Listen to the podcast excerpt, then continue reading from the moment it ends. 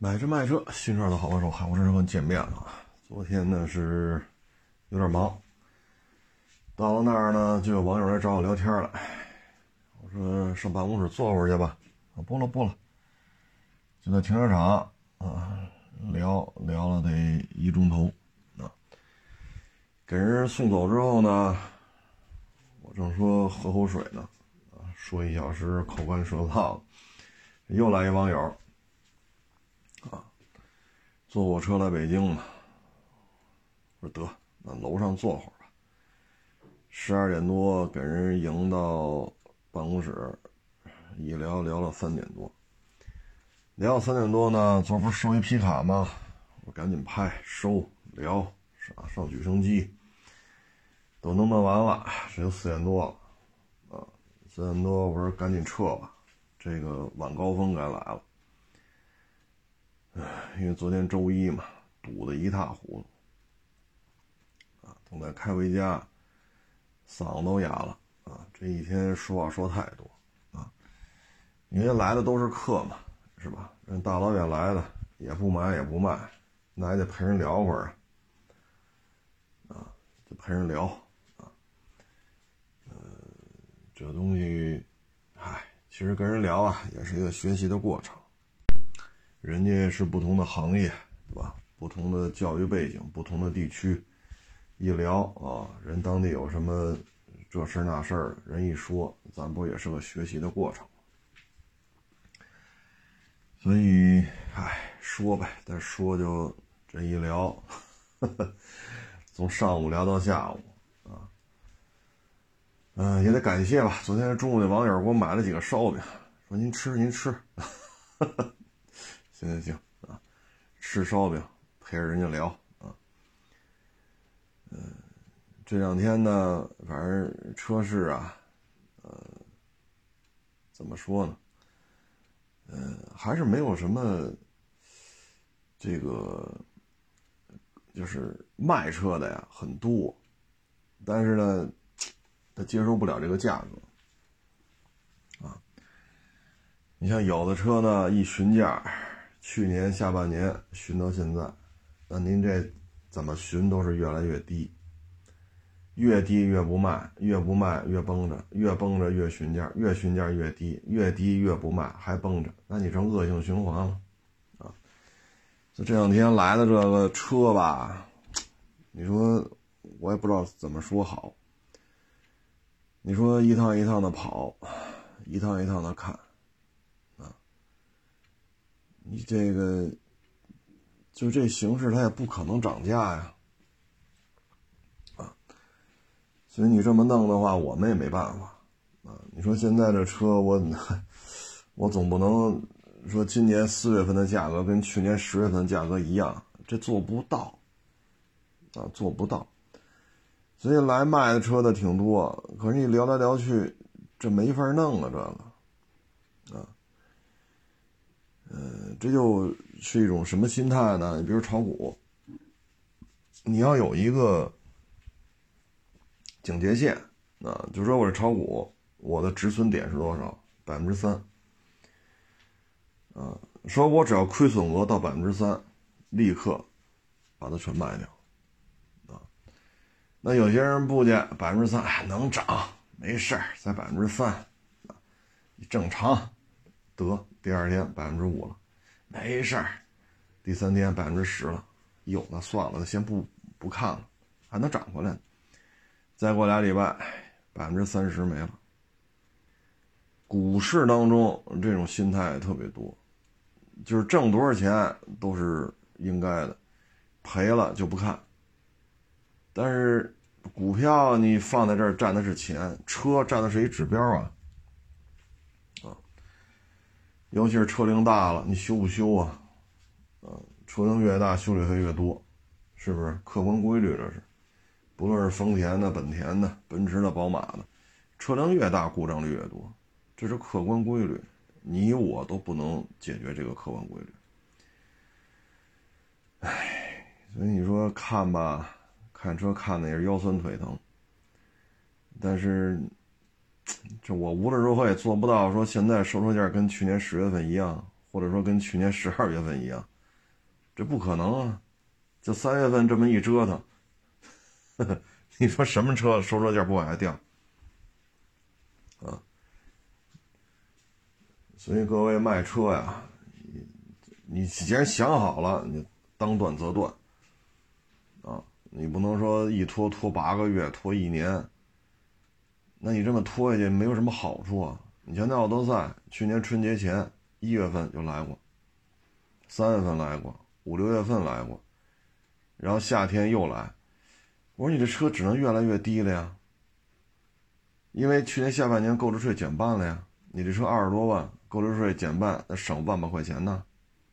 那收车价只能下来，因为新车省万把块钱，二手车肯定也得往下降。然后就这么拖着，然后说不行，等今年购置税减半政策取消了再卖。哎，那你就等吧。购置税是取消了，最起码现在购置税是你得全额缴纳，你不能打五折了。那你才过了一年了呢。对吧？而且你这个优惠，去年一两万，今年翻番了，今年三万大奔四万了。就北京地区啊，咱不说湖北，那怎么可能比去年春节的价还高呢？现在不打五折了，购置税，但优惠翻番了呀！一两万的车现在优惠三三万，前两天一网友去买去了，好像三万八优惠。你车龄加一年，优惠翻了两万。所以你最后弄的，那你说你天天开这车，你自己又不痛快，那你这一年了啊，这不止一年了，一月份十十五个月了，你说这，唉，这就是当断则断啊，所以说跟炒股比较像，那你这么弄来弄去，我也没办法啊，我不能说现在收车的价格按照去年一月份的价格给。这无论如何我也做不到啊！我这也不是慈善机构嗨，不说他了啊。最近呢，车掉价的挺多的啊。你像那个 EQS，就是纯电的大 S，我看有的那个也是一网友发给我的啊，说是一个店里边一销售发的朋友圈，优惠四十万啊。就纯电的 EQS，就是纯电的奔驰大 S，这个降幅相当厉害。而之前价格战之前吧，春节那会儿这车优惠二十二十五，现在优惠四十，这就是电动汽车啊。你要说优惠二十二十五的时候，我假如说收了一台，那现在新车优惠四十了，那甭问了，赔了啊，铁定赔了。前两天我还发微博呢，那个天际电动汽车，我也是没听说过这个品牌啊，咱咱不怕露怯，没听说过。也是一网友给我发一微信，说他们那儿天际那个车甩货，我呢就查了查二手车的价格，就发了个微博。结果呢，今天有一网友跟我说，天际汽车停产了。是吗？我一看，好，还真是，四月一号，今年四月一号宣布停产、停工，啊，因为资金的原因，就是说没钱了呗。我不会是愚人节的吧？但是一看，好像各大媒体都发这个消息了，哦，那还不像是愚人节的逗闷子。得，那这品牌就 say goodbye 了。那就意味着这个车二手车价格又得往下掉一块然后你看三月份小鹏卖了七千零二台，七千零二台，同比下滑百分之五十多，啊，这是小鹏，那是不是意味着小鹏接下来它要打开价格的这种下探的这种底线呢？它不打价格战的话？你看，理想、蔚来一个卖了两万多，一个卖了一万多，小鹏卖了七千台，下滑百分之五十多。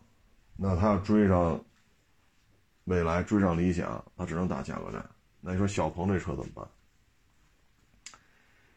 之前呢，我发微博是一个小鹏三十八万多的那个，就是欧翼门的那个车小鹏 P7，那也是一网友跟我说的，他正好在那小鹏车主群里边嘛，他他给我发这截屏，说你看看你看看，三十八万多，开了开了八个月是十个月，卖了赔了十六万，赔了十六万，这就是电动汽车。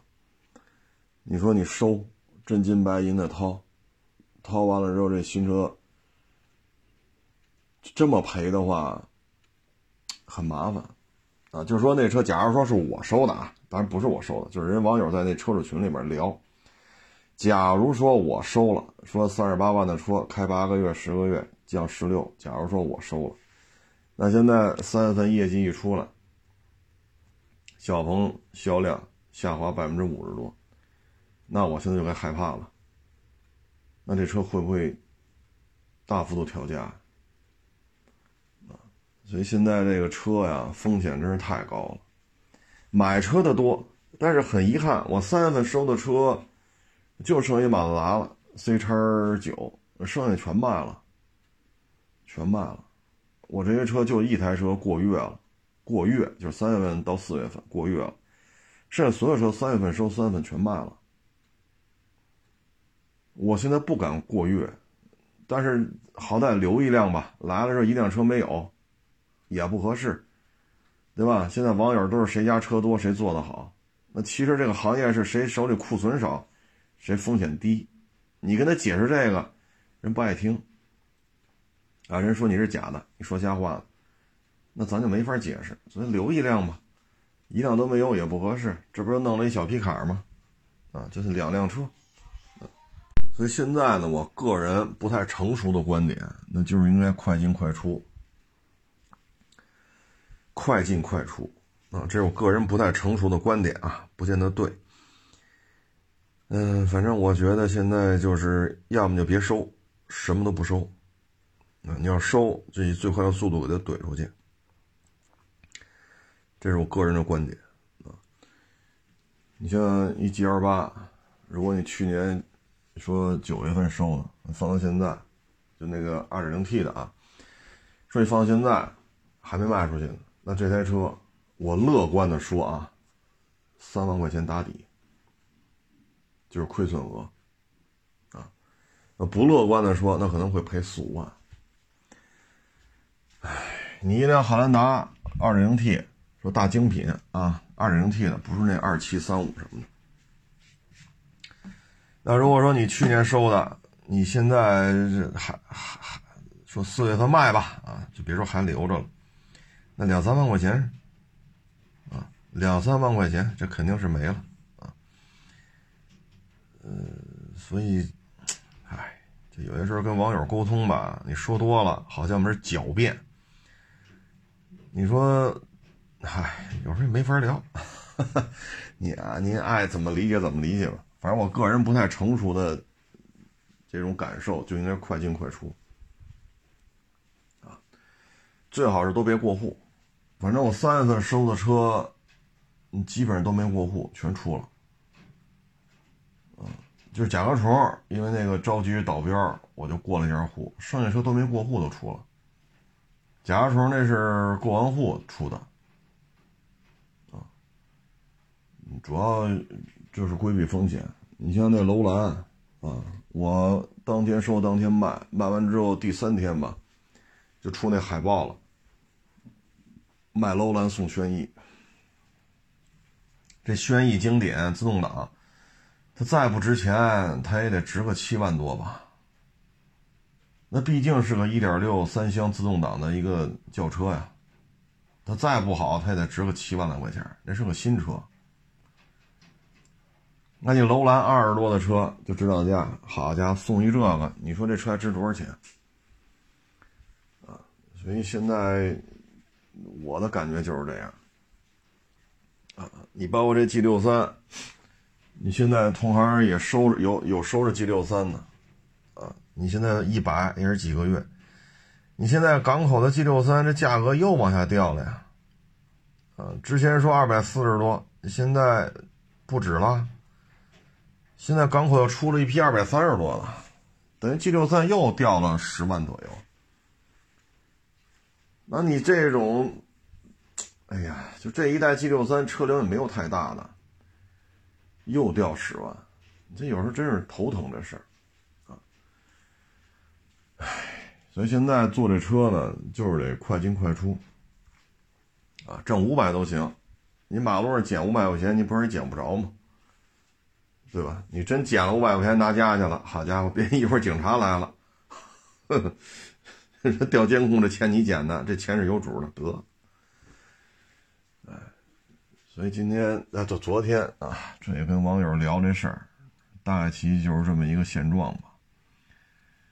啊，你看有些大车行，这车卖不了，就比新车价格还贵好几十万，为什么卖不了？这车仨股东，五个股东，凑钱收的，那你花这钱的时候，大家都签字了。你出多少，我出多少，咱收这车。那卖的时候都得签字。那现在有的小股东不接受亏损，人家兜里可能就五十万，这五十万全投在这车上了。你现在告诉他这车得赔，你那五十万只能拿回来四十万，人不干，人不签字，不签字这车就卖不了，卖不了就越耗越低，越低越耗，到最后五十万人入的股，就这辆车啊，人入了五十，赔四十。那他还赔十万，还剩四十，他不干，耗着，现在就剩三十五了，更不干了。那现在剩多少？三十二。现在北京很多车行这种大车是是凑钱收来的，现在这车就卖不了，不是说没有人给价，给价你就卖了吧，早卖早，是吧？早解脱，不行，卖不了，因为哥仨、哥四个、哥五个，咱签字一起投的钱，现在卖必须都签字，不签字就卖不了，那就赔吧。你说你有钱，说你是吧，趁个一两千万，说赔个二三十、三四十，你不在乎，他就五十万，五十万全投在这辆车上了。你现在告诉就剩四十，他就不干了，他就非说能涨回来。现在呢，三十五，再崩两天，到这个三月份还剩三十五了，就他那五十万那点股股本啊，股金啊，那现在呢还剩三十二，什么时候涨回来？所以有些车行这大车他卖不了，原因就在这儿。啊嗨，说也没用啊，因为不是干这行的，他理解不了。啊，现在不是一几年了，啊，卖什么车，反正别太贪，别看走眼，基本上都能挣。现在不是这样，嗨，人各有志吧。这个这两天啊，也是网上出了好几起事故，都是春风八百。我看有的这个做这个统计啊，说已经死了俩了，就是春风八百。这个街车呢，车重不大，啊，不到二百公斤，但是呢，它有一百匹马力，所以这个推动推重比啊，确实不一般。然后车只卖四万多，高配低配都是四万多。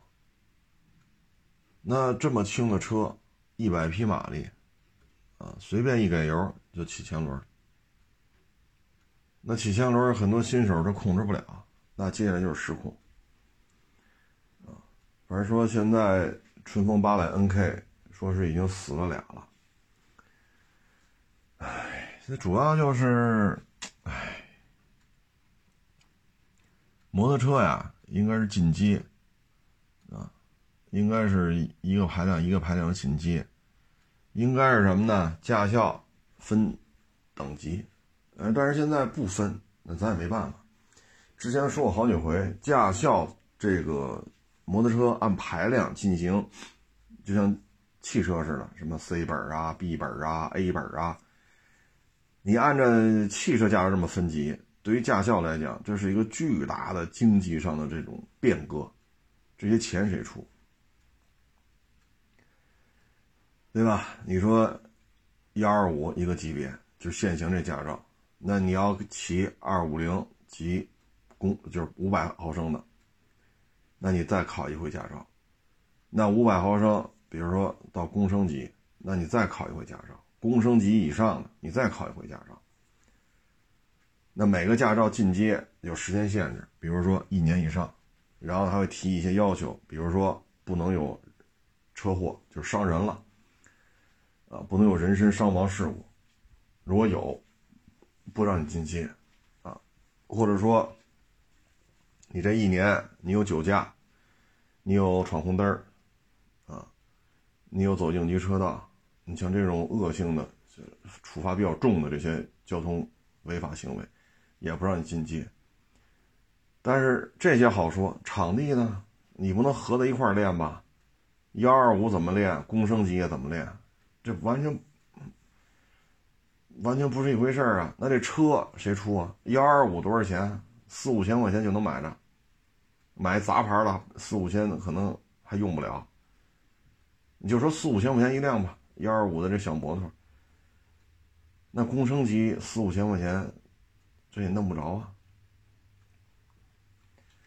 你就说买那高金幺二零零。那算便宜点的，那也不是四五千块钱的量啊，啊，四五千后边加一零也买不着啊。那这钱谁出啊？然后你还要，比如说五百到公升，那就像春风八百这样的呗，那也得四万多呀。那二五零到五百毫升之间呢，那怎么着也得两三万块钱一辆吧？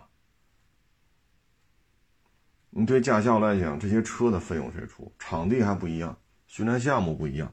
需要教练也不一样，那这些费用时时刻刻都会摆在驾校这个老板面前，这是一巨大的投资。那你那你说工升级的驾照收收你多少学费合适？那你要从幺二五这个驾照一直考到工升级，理论上需要三年起步，三到四年的时间，然后这驾照的费用呢？这么进阶下来，可能这驾校得收你一万块钱了吧？你得考多少回啊？车也贵了，场地也得增加好几倍，因为二五零到五百，五百到公升，公升以上，这三个车不能跟幺二五一块练吧？教，练也不一样啊。那现在他买完车，他可能就是这个一千块钱拿本儿，啊，礼拜一去交钱，啊，礼拜二拿本儿。啊，礼拜三买车，礼拜四开出去，礼拜五上医院。这种事儿经常发生。那主要是什么呢？年轻气盛，啊，他不愿意去思考这个东西的危险性，他只愿意关注这个玩意儿骑起来有多帅。啊，那像这种四万多块钱，一百匹马力，一百多公斤的重量，一拧油门就抬头。那能不出事吗？啊！现在这个摩托车跑山也是，啊，试弯就试弯就压，压必须压，必须满胎，必须磨膝盖。好，就因为学这个过弯，多少小姑娘小小的就冲出去了，要么就摔车了，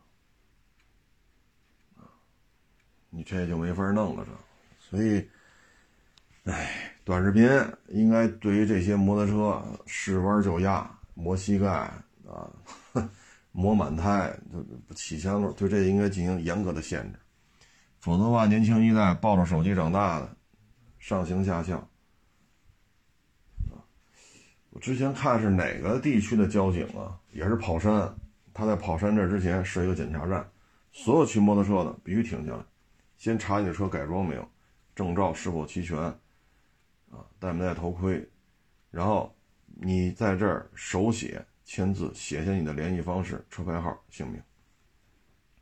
写完之后，他有一个大概有个三四十平的一个屋子吧，里边放一个大的液晶电视，每个人都在这看，大概看个十分钟。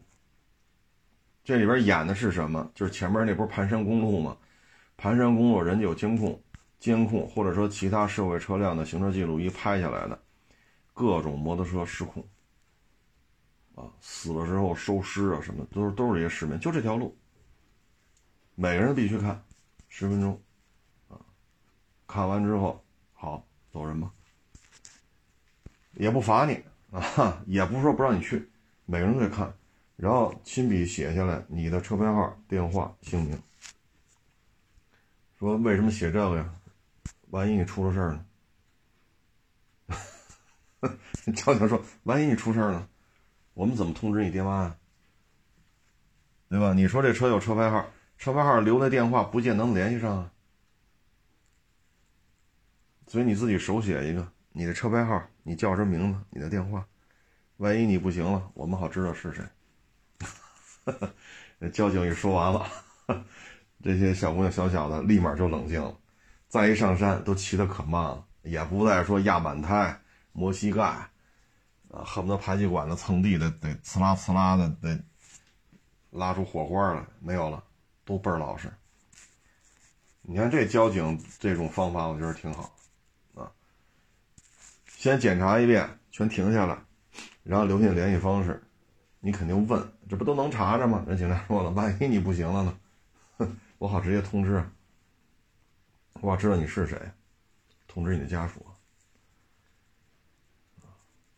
然后再看事故集锦，啊，这撞死了，那撞残了，这满地都是血，这胳膊撞下来了，那腿撞下来了，看完了吧？好嘞，玩的愉快，我觉得这挺好啊，也没有说一味的进行啊，每个人都得签字，每个人都得看，看完让你走，我觉得这挺好。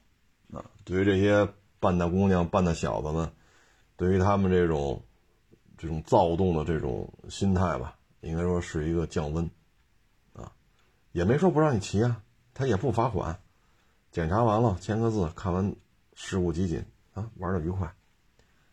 这么实行之后，整个这个再跑山去，这个事故率就明显就下来了，啊，当然了，这对于交警来讲会增加很多工作量。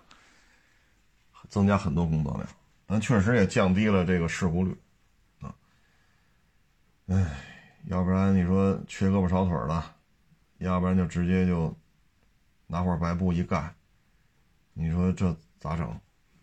这交警再打电话给这孩子爹妈打电话啊，来一趟吧，你们家孩子骑摩托车，车牌号多少多少，对吧？啊，对，来一趟，你家孩子出事儿。你说哪个交警愿意打这电话呀？你这电话一打过去，那边肯定就那就撕心裂肺了。那那爹妈不得疯了？你这电话打过去，那父母那精神不得崩溃了？来了之后呢，停尸房见见。如果来得快，现场尸体还在，那你不得？那种场面是吧？你经历过你就知道了，啊，撕心裂肺的哭，你说谁谁愿意经历这个？啊，这交警也不愿站边上看这个呀。孩子妈、孩子爹来了，好家伙，嚎啕大哭，撕心裂肺的哭，抱着孩子尸体不撒手。那你哪个交警愿意看到这些？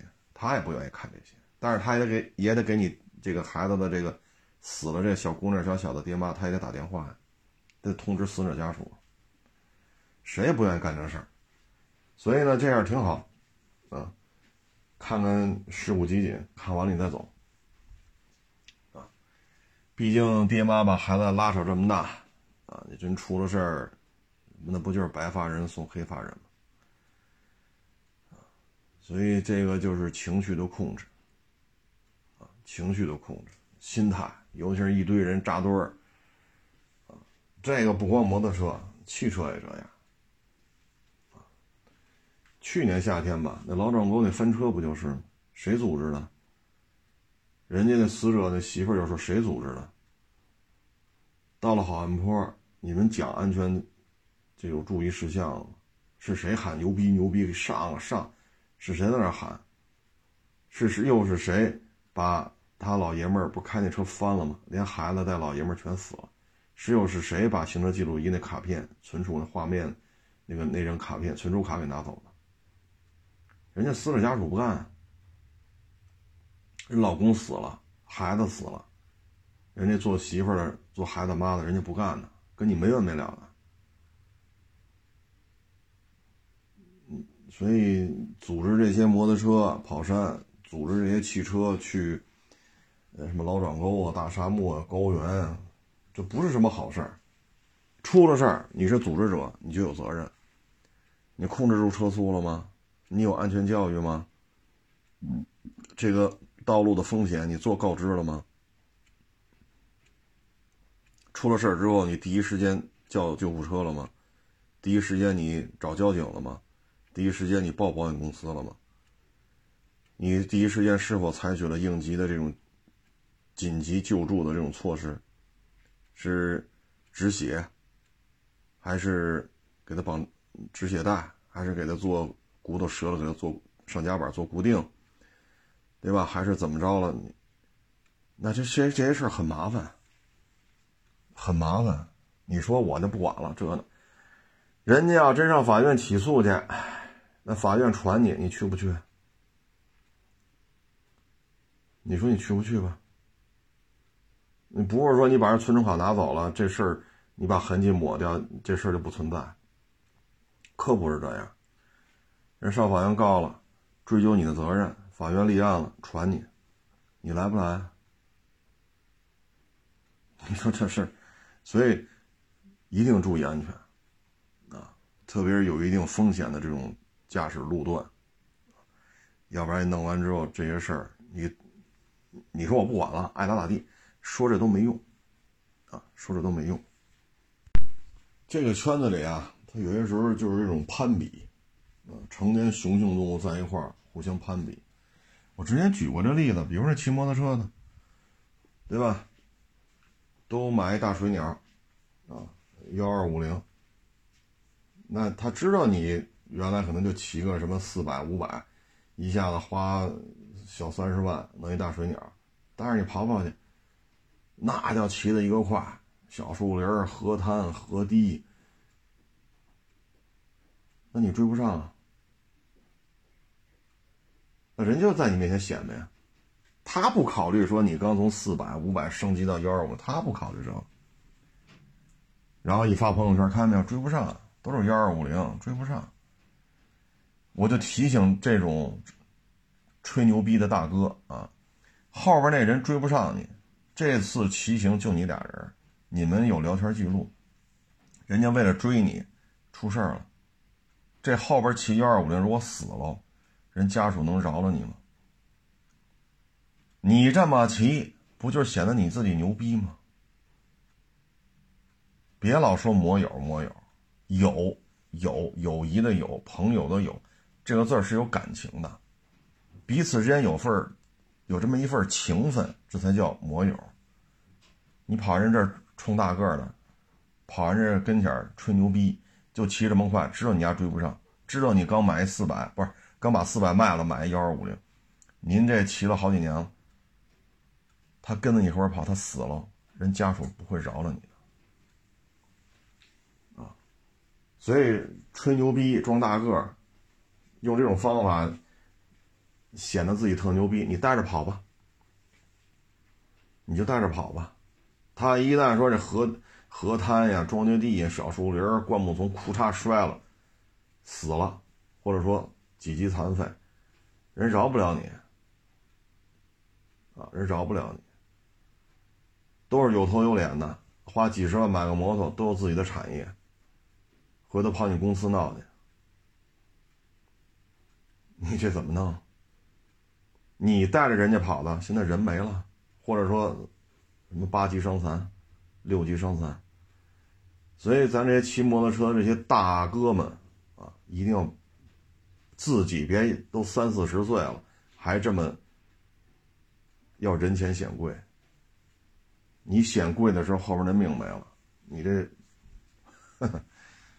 哎，这就是心态的问题，心态的问题。你要说二十来岁这么干，咱还能理解。我操，您这都四十多了还这么骑，对吧？你咱要真是有一大哥的样啊，咱真是说当大哥的，咱真有一大哥的样那你就跟人说，你看啊，你原来骑的那个可能是四百或者五百啊，甚至于二五零，你看这个啊，幺二五零大水鸟啊，你这个挂档的时候要注意什么？转速控制多少？你看咱前面是一坡。我现在停下来，我不上。我给你讲一下这坡，我们一般挂几档，站姿骑，重心一会儿什么时候？你看这儿是重心靠前，到这儿重心靠后，我给你演示一遍，你别先上了啊，我先演示一遍。你看没有？挂了几档，油门大概转速多少？你看往前倾，到了这儿身体往后倾，然后怎么着？停下来，然后我再骑下来。你看刚才我这么骑的，你要这么说，我认为您这就是大哥，哪怕你岁数比我小，我也管你叫声大哥。为什么呀？这才叫大哥的样儿。对吧？比如河堤，啊，说是五米高、二十米高，人家，对吧？这个水务局啊，还是什么怎么着的？人家拿这土坡啊，比如说三十度一土坡，然后这是一河堤，防汛用。现在河里没水啊，但是土坡做好了。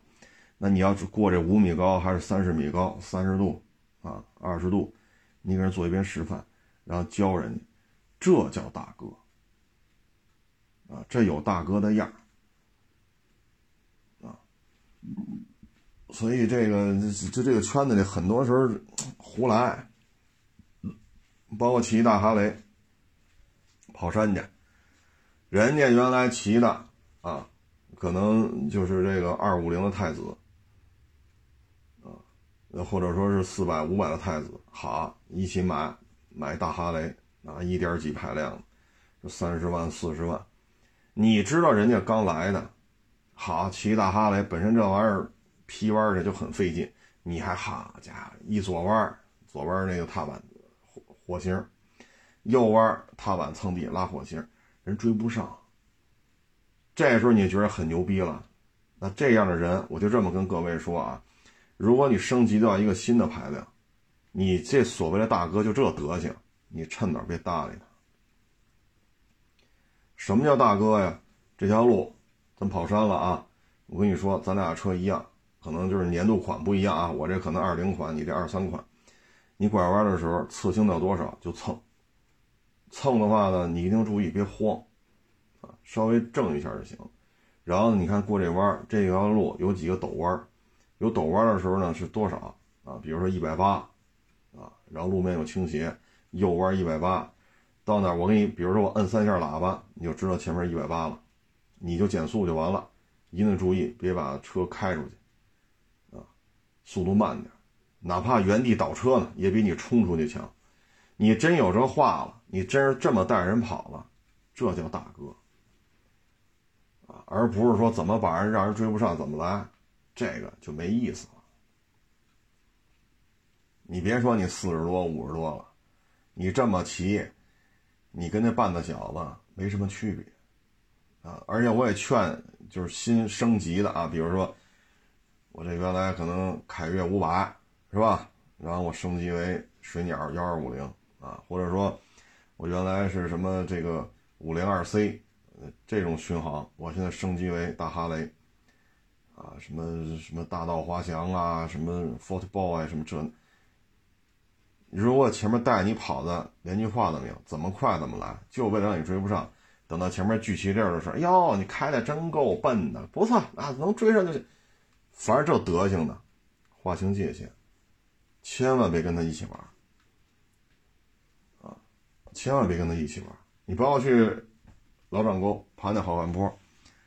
什么叫大哥呀？比如你也是牧马人，我也牧马人啊，或者说你那也是普拉多，我也普拉多啊，或者你那途乐啊，我这也是途乐，没来过吧？没来过，行。人家停在边上，人家下来了，颠颠颠走你跟前了，说一会儿啊，咱上这坡，你要不愿意上，边上有防火道，你从那也能上，走防火道，您大概挂几档就可以了，然后稳住油门，大概转速多少你就能上，那个问题不大。你要从这儿上呢，是这样，你得挂什么什么档啊？你这锁开还是不开？油门就弄住了，前面坡底这儿有几个这种横着的这种沟，它车身会左右弹跳。这时候你要注意风险是什么，然后到哪儿马上就左转，因为路坡度比较高，四十多度，你看不见前面，所以到哪儿的时候，你看这树没做参照，赶紧左转。这么跟你讲，然后人家开一遍做示范，手台的告诉你，这样的叫大哥，你以后跟着他出去玩错不了啊。所以这就是看人性，这就看人性啊。还有一个，这两天不是特火吗？咱那乒乓球冠军，啊，欠了一屁股赌债，啊，然后把他那个前女友一些私密的一些视频什么的给人家，拿这抵抵这个赌债，然后债主呢又拿这视频去找这女演员，啊，拿这视频跟他要钱，是要五百万是要多少？人家人家女演员一下就不干了，就报警，警察就把那个。拿着这个私密视频来要钱的，直接给抓了。哎呀，这个咱们之前原来说过啊，说小姑娘也好，小小子也好，你的生活当中，你的生活当中啊，如果这个人始终就离不开酒，你跟他保持距离啊，那叫酒腻子，或者说叫酒精依赖，这需要去医院治的。他就这么喝。什么事他也成不了。二零二三年了，还有什么行业是天天喝大酒，上午一顿，下午一顿，晚上一顿，今天一顿，明天一顿？有什么行业是这么喝喝出来的？二三年哪个行业是这么做买卖的？反正北京百分之九十九都不是靠这个。所以你发现他就好喝，今儿拉一帮人喝，明你跟他保持距离吧，哪怕你是发小。哪怕你们是闺蜜，保持距离，这人成不了事儿。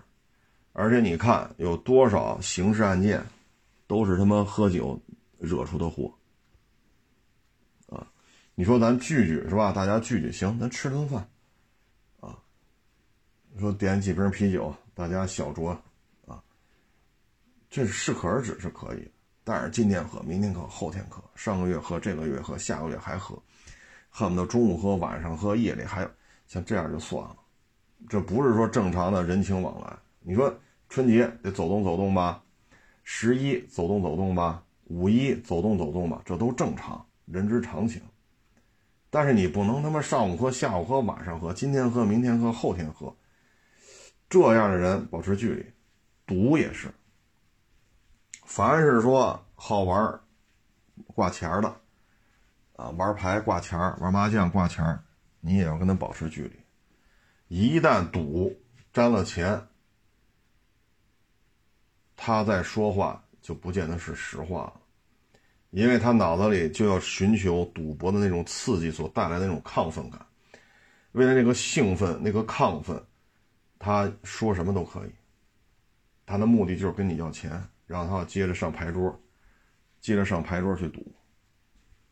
因为赌出了多少人命案，太多了，真是太多了。那之前也是某城市，我不说哪个城市了，高速公路收费的，啊，当然这些这这得有些年头了，早就枪毙了啊，这有些年头了。那会儿呢，高速公路收费，在他们这个所在城市呢，收入就不算低，这还是一份正式。正式工作，啊，那在他们那儿呢，这就算可以了，收入不低，又很体面、很稳定，福利待遇也不错。结果呢，这小伙子，啊，回了家，哎，无意当中上网，哎，进了一个赌博网站，赌球，赌赌赌赌赌赌吧，好家伙！先是把单位收那高速那钱给眯了，赌，然后单位查出账来了，不对呀。好，然后借钱赌，就这么折腾，最后因为他贪污这单位的收这高速费，给他开了，开了之后到处借钱去赌，又还不上，还不上，最后怎么办？借了得有二十多万。还不上，这多少年前的事儿啊，也早就枪毙了。最后怎么办？又没钱了，人又来催，他又要赌。好，跑那个就是借他钱最多那个发小家里头，他知道他们家有钱，做买卖的，把人家一家子都给杀了，翻箱倒柜的找钱，找完钱还回屋里还赌，赌完又输了，输了之后天也亮了。这时候觉得害怕了，赶紧跑。这能跑得了吗？灭门惨案，没几天就给抓回来。抓回来之后就是枪毙。这都是赌博啊！你像这个乒乓球这个大明星，您说他缺钱吗？亚锦赛、世锦赛、奥运会、全运会，您拿多少金牌了？你做了多少商业代言？你参加了多少综艺节目？咱保守的说啊，五千万的收入总有了吧？五千万的收入总有了吧？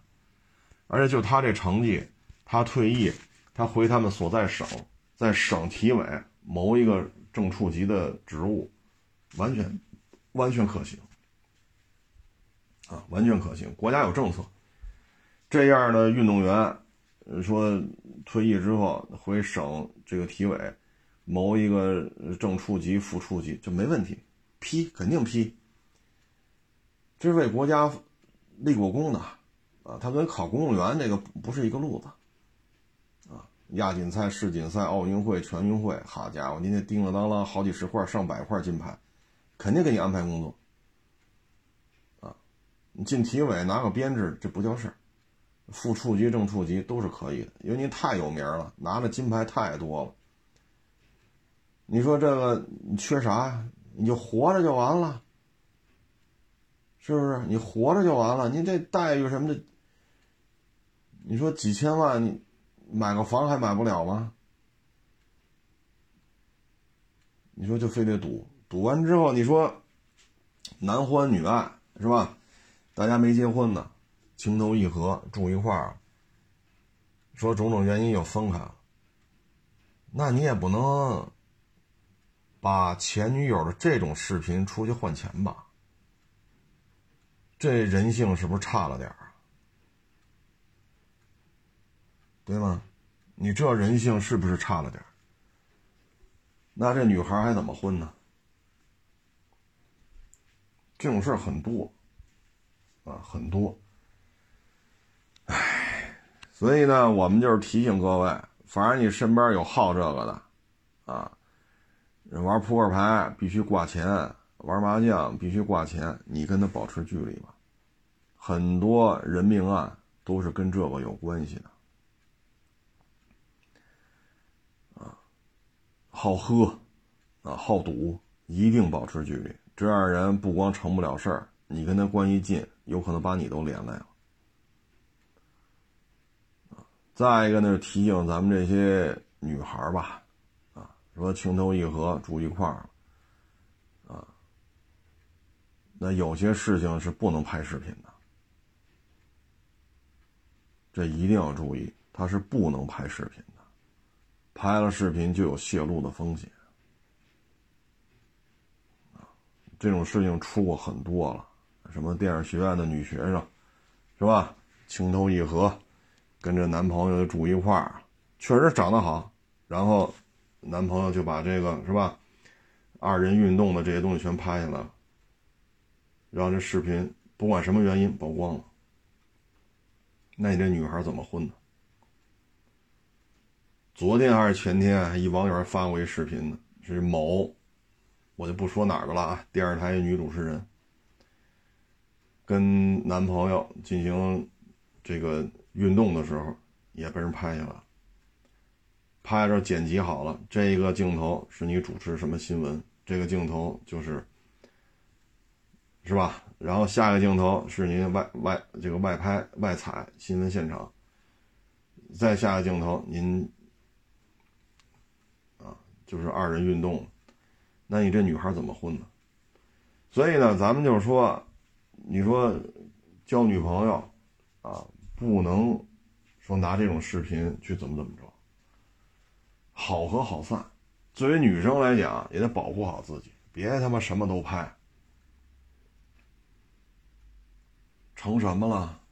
你这盘完了，人家看波老师的盘和看你的光盘，这不是一样的吗？那你这怎么混呢？就。就网友，就就咱们这这这个网上看，就至少就我看过的，就至少有两个电视台的女主持人，就因为这个没有前途了。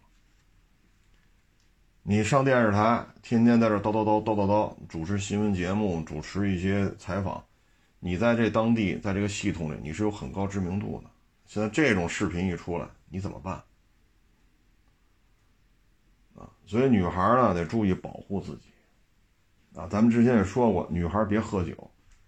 之前不也有那幺幺零的，幺幺零那个那个怎么说来着？啊，就那小姑娘，小吊带小超短，喝的五迷三道了，躺马路边了。大夏天的夜里了，正好警察开警车在这巡逻，看见了。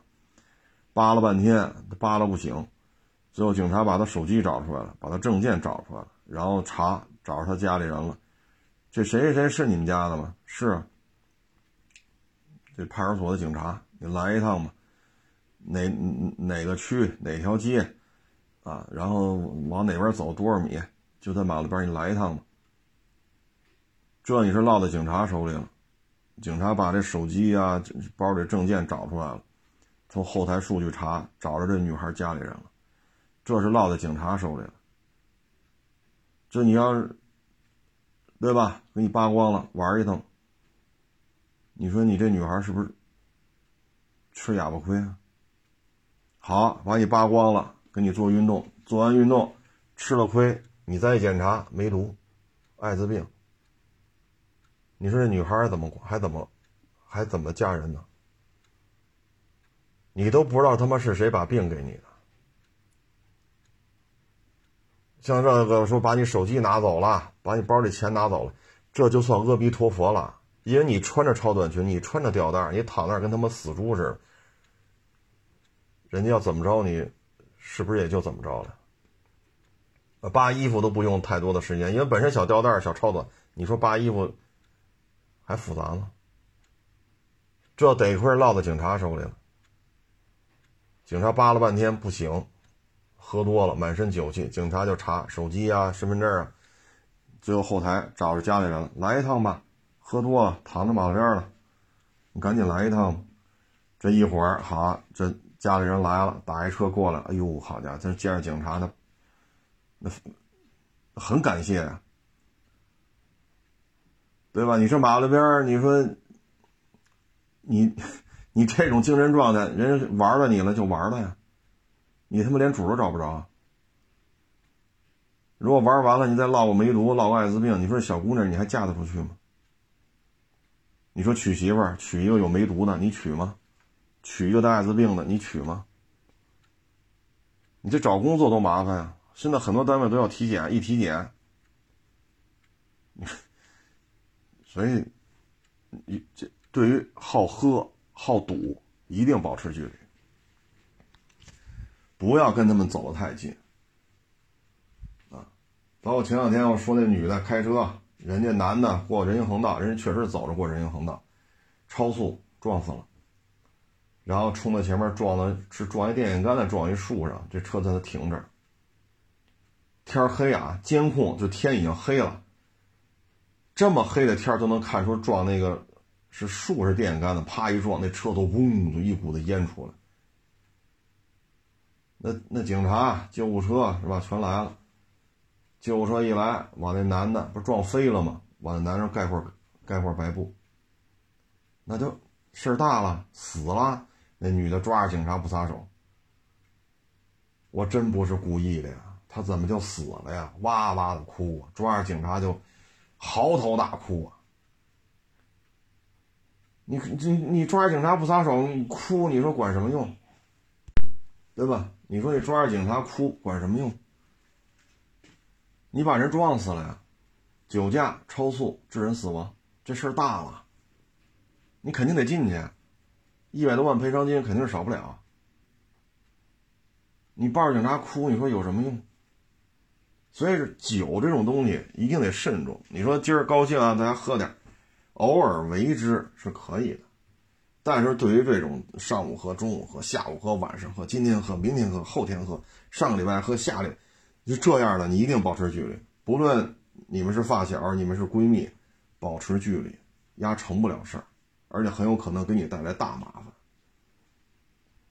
比如说，你坐他的车了，呱唧撞死人了，或者呱唧车翻了，你在车上你能活？你能活吗？比如说好赌，你像这乒乓球大明星，你说你跟他搅和在一块儿，他跟你借钱不借钱？你说小女孩儿，哟，大明星，我跟他交个朋友吧，这我就相当于嫁入豪门了，我名人，我去，我这个嫁嫁一名，你但凡有这想法，好，他就给你拍视频，拍完视频拿你的视频换钱去，那你这女孩，你这怎么混呢？您说是不是？啊，所以像这好赌的、好喝的，保持距离，啊，保持距离，很有可能把你也牵连进去，啊，天天追着屁股管你交钱，管你借钱，你借不借？你不借，他也不搭理你，那索性我就之前我就不搭理你就完了。有太多的人因为赌倾家荡产，你看我就不说是哪儿了啊，一拆迁。存一大笔钱，少则几百万，多则上千万。只要你一拆，这村里准来玩牌的人。他事先已经做过背调了，这村里谁分的钱多，然后谁还愿意来赌，他就开始设赌局，跟你聊。投几把你是能赢的，啊，你投五千变三万，投三万变十万，你高兴了吧？这好话哄着你，你发现牌桌这些人看的这个那，都把你哄得特舒服。来吧，上瘾了吧？上钩了吧？找着这种特牛逼的感觉了吧？成了，一把梭哈，一分都没有了。拆迁分你多少啊？一千万，一晚上没了。拆迁分你多少啊？五百万，一晚上梭哈了，没了。这种事儿多了。多了，只要一拆迁，你知道谁忙吗？重案队忙。为什么重案队忙啊？因为有些案子派出所是处理不了的。那你可以琢磨琢磨，什么案子重案队才能处理，派出所处理不了？你拆迁分一千万，一晚上没了，什么事儿都干得出来。干了之后，那就不是派出所能管，那只能叫重案队了。就这种事情都发生过，他是有人专门吃这碗饭的。尤其是像这大明星，对吧？你这么不差钱儿啊？您这个奥运会什么世锦赛、什么亚锦赛、全运会，啊，这种各种综艺活动、各种商业代言，今儿代言个运动鞋，明儿代言个运动服，对吧？后天代言个什么车？好家伙，您这个我说五千万都说低了。要可您可能您个人财富上亿了，那就开始陪着你聊，你看这样不就聊进去了？这辈子就废了。你这都不是说没有道德，说你把你前女友的一些是吧这个运动的视频拿出去换钱，这不是道德不道德的问题，这是他妈违法了，违法。你一欠欠好几百万、上千万的这种赌债，你这赌债要到这种程度了，可见你赌博的这种到什么层次了？这种金额的赌博肯定要抓的啊！所以你这你这犯法至少是两条，至少你拍人家女孩的这个那个的视频拿出去换钱，这是犯法的。再一，赌博金额太大了。这也是犯法的，啊，所以他这个就废了。你看昨天还是前天，好几个品牌都说跟他切割，说解除代言合同，啊，你别给我们做代言了，唉，所以啊，就是你玩摩托、玩汽车，你得分清楚什么叫大哥级的人物，不是跑这吹牛逼的，就是大哥级人物，人家真帮你。对吧？你说这一个十五米长的河堤，三十度坡，咱从坡底骑上去，人家一把就上去了，你怎么办？你害怕？人连管都不管，等你摔车了，人在河堤上，我操，这都上不来，你真他妈笨！这样人保持距离，他明知道你刚从四百呀、五百呀、二五零升级到大水鸟，还他妈这么干，保持距离。什么叫大哥？我再说一遍啊，到了坡底下停下来了。大兄弟，这坡你上吗？想试试？行，咱俩车一样，上这坡，挂几档，油门大概多少？平地的时候重心，你站立骑行的话，重心是怎么样的？一上坡，重心应该怎么调整？啊，因为车头高，车屁股低嘛。啊，这假如说三十度，十五米长一河堤啊，然后上去的时候油门是多少？临到坡顶的时候收不收油？转速是多少？然后一到坡顶之后怎么办？重心得做调整，因为这时候前轮后轮一个高度。我给你做一遍示范，啪啪骑上去，然后啪啪的骑下来，你看明白了吗？是这这这这啊！你要想上，咱就上；你要不上，那边有那个有路能骑上去。这么跟你聊的，这叫大哥，哪怕岁数比咱小，在那管叫大哥。所以各位呢，自行体会吧，啊，自行体会，千万别这个那个，包括最近。北京餐饮圈倒闭的特别多，这个倒闭呢，按理说现在不做核酸了，商场里人也挺多，为什么又倒闭了呢？就是说你的成本现在没有说给你减免房租这么一说了，因为不做核酸了。那好，成本就是固定的，恒定的，是一个正常的成本，而这个时候你又没有足够多的盈利能力，特别是加盟。不论是加盟一些什么烤鱼啊，加盟一些麻辣烫啊，啊加加盟一些面食啊，包括加盟一些咖啡呀，我劝你一句，别干。做加盟，你的成本会比你自己干更高，啊，更高。特别是有些加盟，你的流水是打到人家在你这设的这个收这个收银机里边，然后这个收款的这个机器。它可能有一滞后，十五天、二十天、三十天，它给你返款，它要抽几个点，那这钱意味着你这一个月的流水一分没有，因为过一个月才返回来，那就是说你要有足够的现金流，他不返你你怎么办？返你了也是要过三十天，不返你坏了。所以对于这个，趁早别干。你要想干，你看昨天吧，一网友问我做麻辣烫。需要五百平米店面都给我问懵了。我啥意思呢？他给我发过一视频来，五百平米的店面做麻辣烫，干了半年赔了将近二百万。我说做麻辣烫有必要做这么大吗？你要是刚起步，三四张桌子就行。啊，说我这个门门脸小啊，我可能就二十五平米，就放这几张桌子。然后里边可能有个十几十十平米、十五平米的一个操作间，我在里边弄这些菜呀、肉啊、什么串串啊，然后这边是摆好了，在那个算是一冷柜嘛，里边各种串你吃什么拿什么。这边是一个酒水的一个一个柜子，啊，什么北冰洋啊，什么什么大窑啊，啊，可乐、啊冰红茶，然后中间弄个小桌子收银台，后边是个十几平米的或者十平米的小操作间。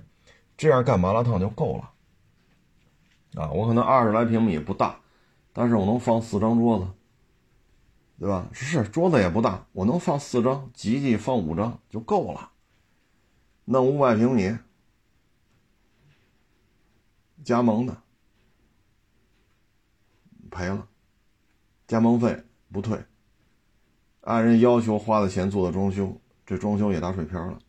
按人人家要求，还要给人几个点的这个什么服务费是管理费，这钱也要不回来了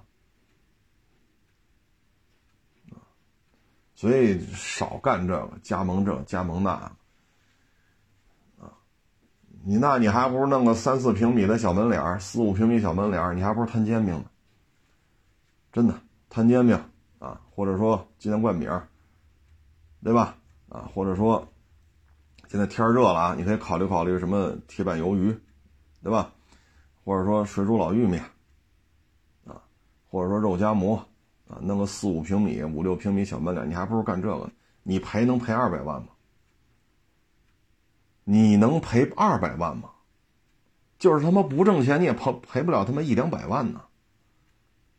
您说呢？就这三五平米小门脸，是不是摊个煎饼？或者说什么鸡蛋灌饼啊，烤肠是不是？你就卖这就完了。这你赔也不能好，你弄那四五平米卖摊煎饼，好赔出二百万，怎么赔出去的？我操！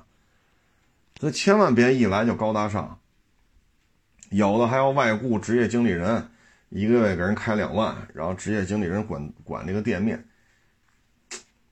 这这这这都是脑子呀，这脑子都是有问题。要我说，啊，你干餐饮还有外包，自己都不来，还要上班去，你这不扯淡呢吗？这是一琴行，餐饮业是琴行，你得自己盯着。你自己他妈连来都不来，你这不扯犊子呢吗？唉，真的，咱要真想干，咱四五平米小门脸就我刚才说那个鸡蛋灌饼、烤肠、煮老玉米、摊煎饼、烧饼，就肉夹馍啊。那个烙烧饼可能有一定技术门槛啊，和面、芝麻怎么烙，这可能咱学有点费劲。那反正就这些，就这些东西吧。啊，你干就完了，投入也不高吧？这东西投入怎么投也投不了二百万吧？就跟摊煎饼似的，我早上卖，我六点钟开门，卖到八九点钟，我卖个一百来张，啊，六块钱一张，啊，我这一上午流水六七百万，不是什么六六七百块钱，对吧？我一个月流水两万。我最起码我有一万块钱吧，我这一万块钱是不是这个房租也就差不多了？我中午晚上我还能烙我这煎饼，我还在像天热了啊，我再卖点冰红茶，卖点矿泉水，对吧？或者说我边上我再弄个烤肠了，啊，捎带手卖个烤肠，这边弄一锅老玉米，再卖根老玉米，这不也能干吗？所以千万别哈，这还他妈外部外外雇。什么职业经理人，这纯属他妈不靠谱，纯属不靠谱。包括这些大车行收车雇人、验车雇人，我操！您这个 我也不好说那么细啊，回头断了人家收车的，断了人家评估师的财路，我就把话搁这儿吧。水清则无鱼，你就弄吧。你的经营成本，隐性的经营成本，你是看不见的。啊，我也只能说到这儿，再往下说就得罪人了啊。所以现在这种社会啊，是一个缩量经济，缩量经济呢，你要干你就亲力亲为，不要再去额外的增加成本，什么加盟费什么，少来，少来，啊，非得干餐饮，就我刚才说那些，就适合没干过，你就弄这就挺好，啊，烤个肠，摊个煎饼，鸡蛋灌饼，是不是？齐活啊，心别太高，你我，包括咱们的下一代，都是普通人啊！别老说大明星这个那个，那都是虚的，咱们就是普通人啊！欢迎关注我新浪微博海阔汽车手。